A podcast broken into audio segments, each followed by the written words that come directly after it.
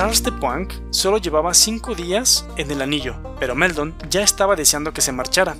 El predicador no se había convertido ni mucho menos en un enemigo político para él, como había temido en un principio. Sin embargo, de alguna forma, había logrado erigirse en el líder espiritual de la comunidad como por arte de magia. Aquello era, por supuesto, lo que se esperaba de él. Para eso había venido. No obstante, Meldon estaba intranquilo. No le gustaba la facilidad con la que Carls manejaba todo tipo de situaciones, cómo las manipulaba para adecuarlas a sus necesidades en cada momento.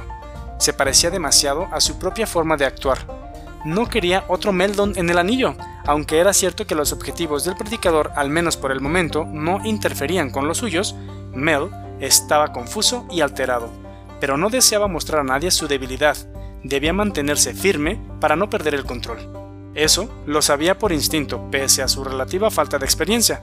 Mantener el control era algo que le había obsesionado toda la vida y, en muchas ocasiones, se le había negado esa facultad. Julia, abre la puerta, por favor.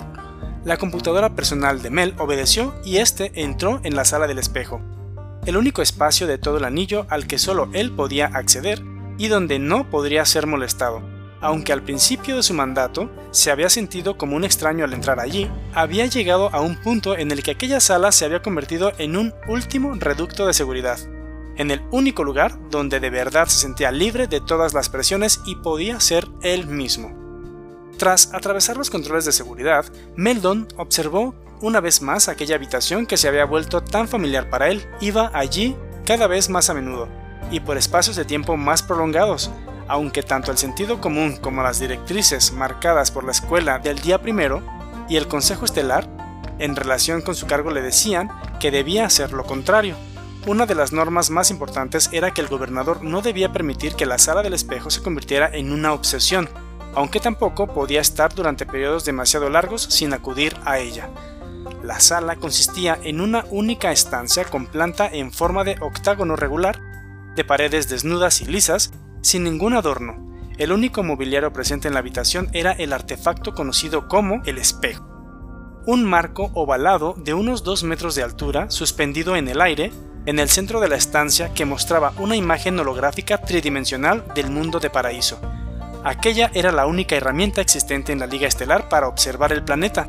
Con el espejo se podía llegar a ver casi cualquier lugar de aquel mundo tan nítidamente como si formara parte de la habitación y con tanta resolución que el espectador se sentía casi como si estuviese allí realmente. El espejo mostraba entonces una panorámica del hermoso planeta, una imagen reconstruida a partir de lo que captaban los muchos satélites en órbita. Julia se conectó con el ordenador del espejo para que Meldon pudiera indicarle lo que quería ver. No sé, titubeó Mel ante la pregunta de Julia. Muéstrame un punto al azar dentro de Arrecife. El artefacto ovalado produjo el efecto óptico de que el planeta rotaba sobre su eje, hasta que el punto de observación se situó por encima del continente de Arrecife. Una vez sobre él, Paraíso comenzó a hacerse más y más grande, como si Meldon descendiera hacia la superficie a una velocidad de vértigo. Llegó un momento en el que resultaba difícil distinguir la curvatura planetaria y después el gobernador pudo ver una sierra de picos no demasiado altos, con hermosos y fértiles valles que se abrían paso entre las cumbres nevadas surcados por pequeños arroyos de montaña.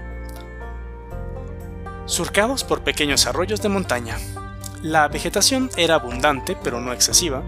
El clima parecía bastante agradable, pese a estar ya a principios del largo y crudo invierno. Por lo que le había mostrado el espejo, se encontraba ante la sierra de Talas, en la gran masa meridional del arrecife, de Arrecife.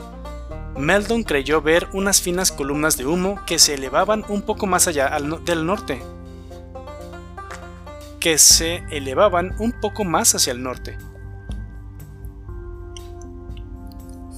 Y pidió al ordenador, a través de Julia, que se lo mostrara más de cerca. La vista aérea cambió y tras, mostrar, y tras remontar uno de los pequeños riachuelos, llegó hasta un típico poblado, Ishai, Aquel en concreto parecía de reciente creación, pues todavía no habían completado la construcción de la presa para embalsar el agua de los dos arroyos que confluían en los alrededores. Sin embargo, ya habían construido una gran empalizada alrededor de todo el poblado. Elimina los árboles, pidió Meldon, que quería observar mejor la pequeña población. El ordenador lo hizo, y Mel estudió la distribución de la aldea, parecía un poblado res. El ordenador lo hizo, y Mel estudió la distribución de la aldea.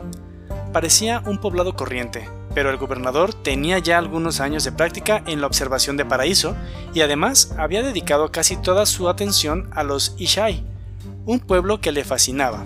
Por tanto, no le costó detectar algunas notas discordantes en el pequeño asentamiento.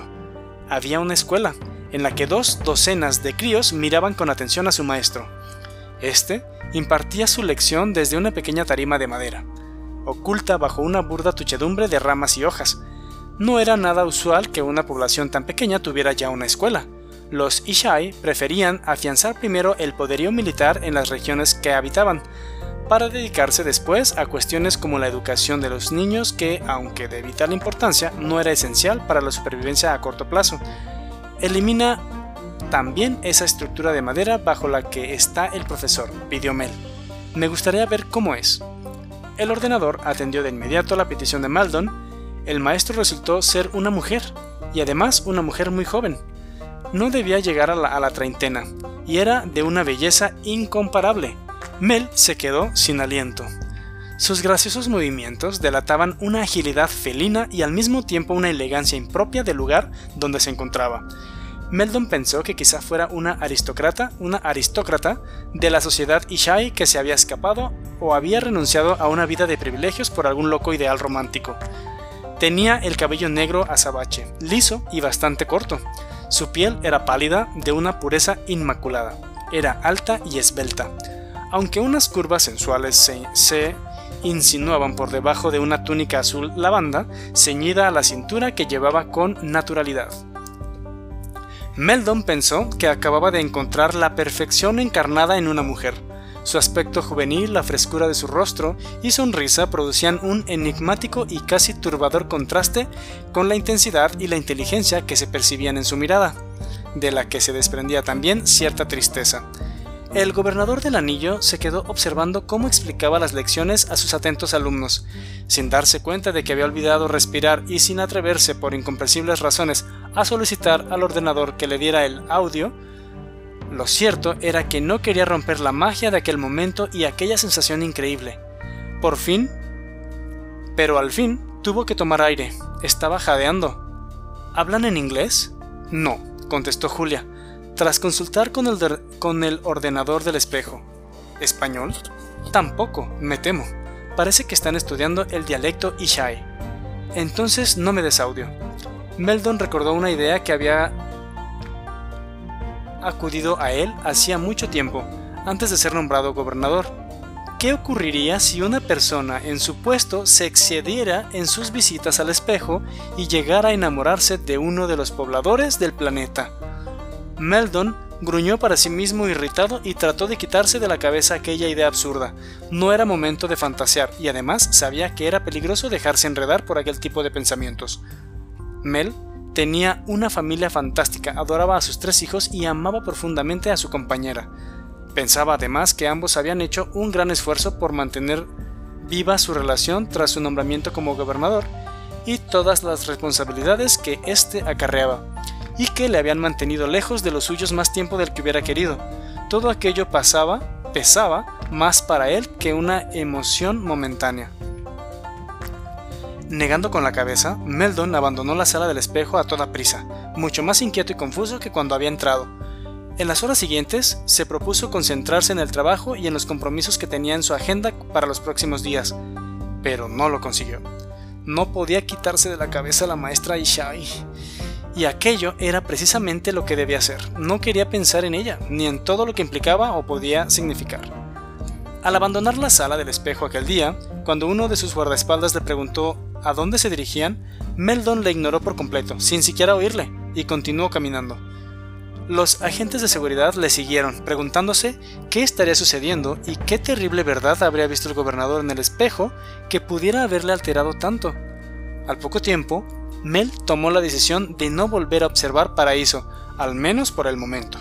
Los problemas surgían, nadie podía evitarlo, pero no había ninguna necesidad de ir corriendo a su encuentro.